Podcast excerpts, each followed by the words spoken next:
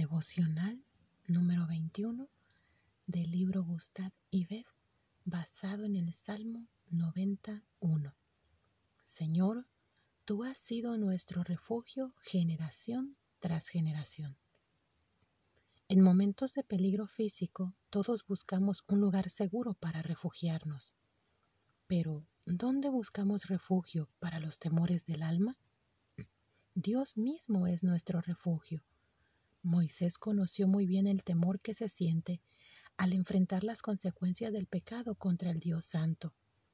Este salmo que Moisés escribió nos ayuda a buscar con un corazón humilde y arrepentido al Dios de nuestro refugio. Moisés escribe este salmo posiblemente después de escuchar el juicio de Dios contra Israel por poner a prueba al glorioso Señor ya que temió más a los fuertes de la tierra y no al poderoso creador de la tierra.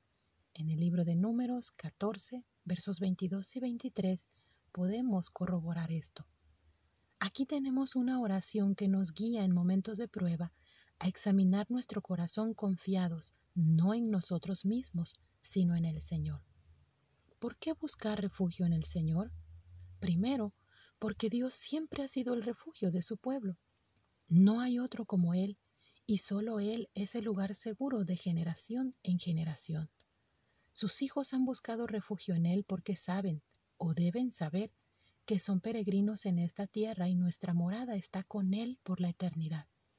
Sin embargo, en muchas ocasiones hemos buscado refugio en lugares y personas equivocadas. Por eso, lo segundo que Moisés explica es que el pueblo de Dios aun teniendo al eterno Dios, no vive para Él, y Dios, como nuestro refugio, no puede permitir que su gloria sea minimizada al ver que buscamos a otros refugios.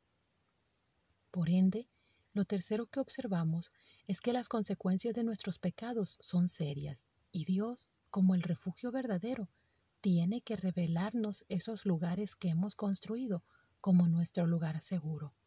Ya que el Señor es bondadoso, no permitirá que sus hijos busquen en otro lugar solo lo que Dios nos puede dar, verdadero refugio en el Redentor soberano.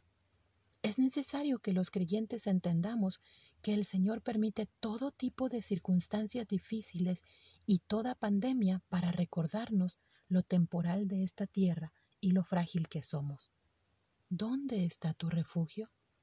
Lo cuarto y último que notamos es este llamado a la verdadera sabiduría, ya que necesitamos al eterno Dios para saber cómo vivir esta vida que nos ha dado.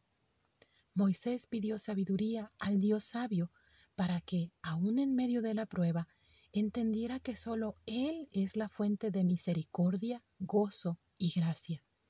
Todo esto se puede vivir incluso en medio de la prueba.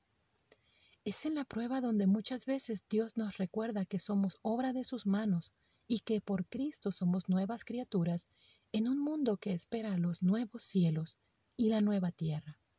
Son en tiempos de aflicción que la bondad de Dios se manifiesta tangiblemente para formar en nosotros la imagen de Cristo.